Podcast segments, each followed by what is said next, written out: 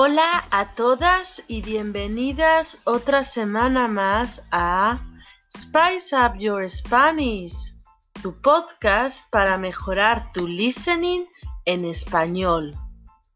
El pasado viernes se celebró el noveno aniversario del 15M.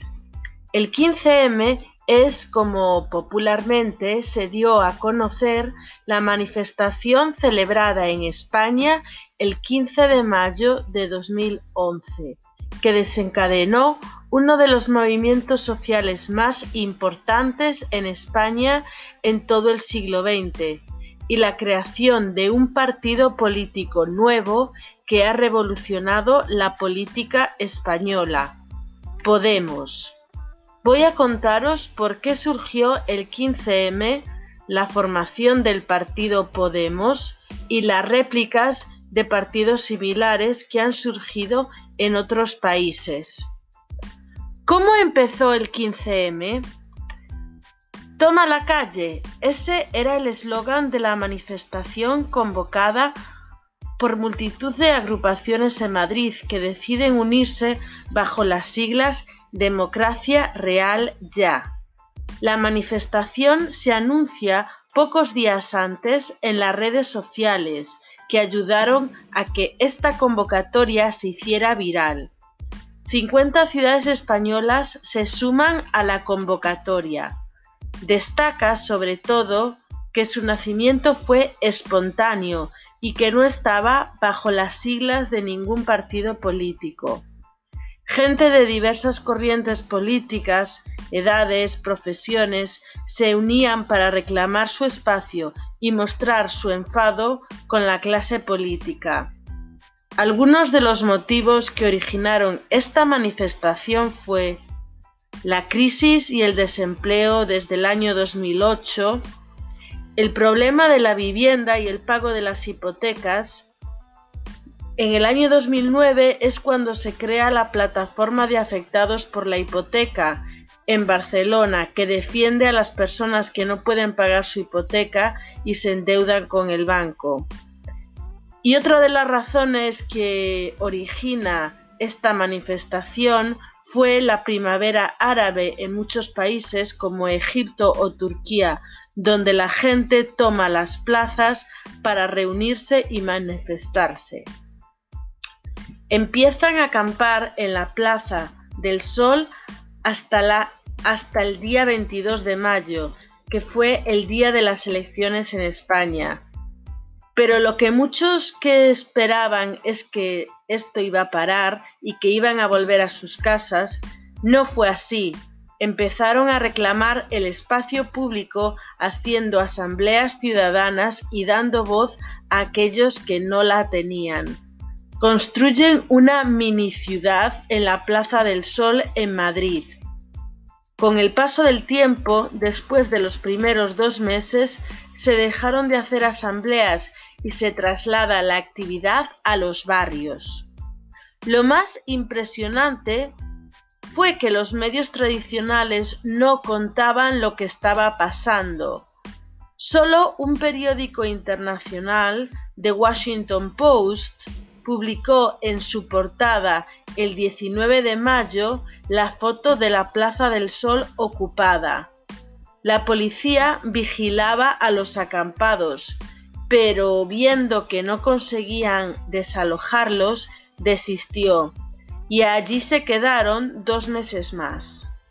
A finales del año 2011, el movimiento se fue fracturando y los acampados de la Plaza del Sol se trasladaron a los barrios y a los centros sociales de Madrid, donde siguieron organizando asambleas y debates participativos.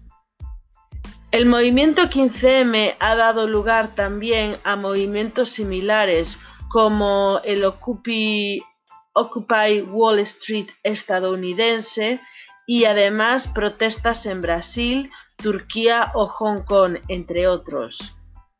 Ahora os voy a contar un poco cómo surgió el partido político Podemos. Muchos dicen que es el hijo del 15M. Lo interesante es que en el manifiesto del 15M eh, la última frase decía así, Unidos Podemos. Y esta fue la semilla del partido político que más tarde se formaría. Concretamente, tres años después, en el año 2014. El éxito de este partido fue convertir la agitación social en un cambio político. Está en su origen. Su modelo organizativo se basó al principio en un modelo horizontal y en las asambleas. Esto ha ido cambiando a lo largo del tiempo. Ahora se asemeja más a la estructura de un partido tradicional. El líder de Podemos, Pablo Iglesias, era profesor de Ciencias Políticas en la Universidad Autónoma de Madrid. Además, era tertuliano y colaborador en diversos medios de comunicación. Los medios le desacreditaban y lo asociaban con el movimiento del 15M. Pablo Iglesias anunció que sería el candidato de un nuevo partido en las elecciones europeas del 2014. Este nuevo partido se llamaría Podemos y tenía el apoyo de un sector de la población desencantado con los partidos tradicionales. Uno de los principales principios fue oponerse a lo que ellos llamaban la casta. Pablo Iglesias decía, el problema no es la izquierda o la derecha, es la casta en este país.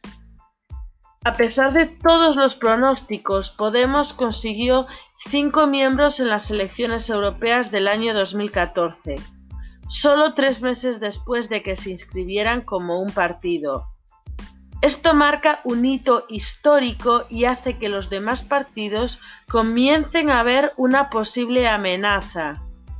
En España el sistema era bipartidista y solamente gobernaba un partido que era el Partido Socialista Obrero Español o PSOE o el Partido Popular.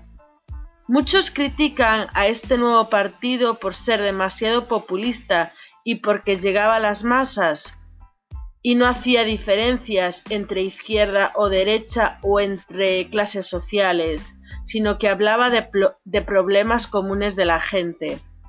Muchos de los partidos de la izquierda se oponen a este nuevo partido.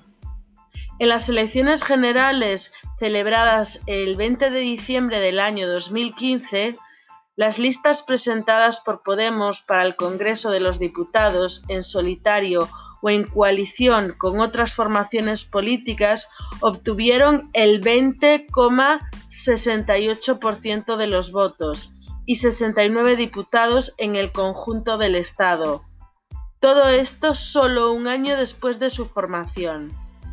Desde el año 2015 el partido ha sufrido muchos cambios internos y muchas presiones de los medios de comunicación. A pesar de esto, ha continuado, reclamando su espacio en el Parlamento. Desde el año 2020 es uno de los partidos que forma parte del gobierno de coalición en España, tras alcanzar un acuerdo con el PSOE. Los movimientos sociales que consiguen conquistar puestos en la administración son más comunes en países de América Latina, pero no tanto en países europeos. Es muy importante entender cómo partidos como Podemos o Siriza en Grecia han buscado una manera de replicar esta transición. Hasta aquí un nuevo episodio más de Spice Up Your Spanish, tu podcast para mejorar tu listening en español. Espero que os haya gustado este nuevo episodio sobre el partido político Podemos y el movimiento 15M. Os espero la semana que viene. No me falléis. Hasta la vista.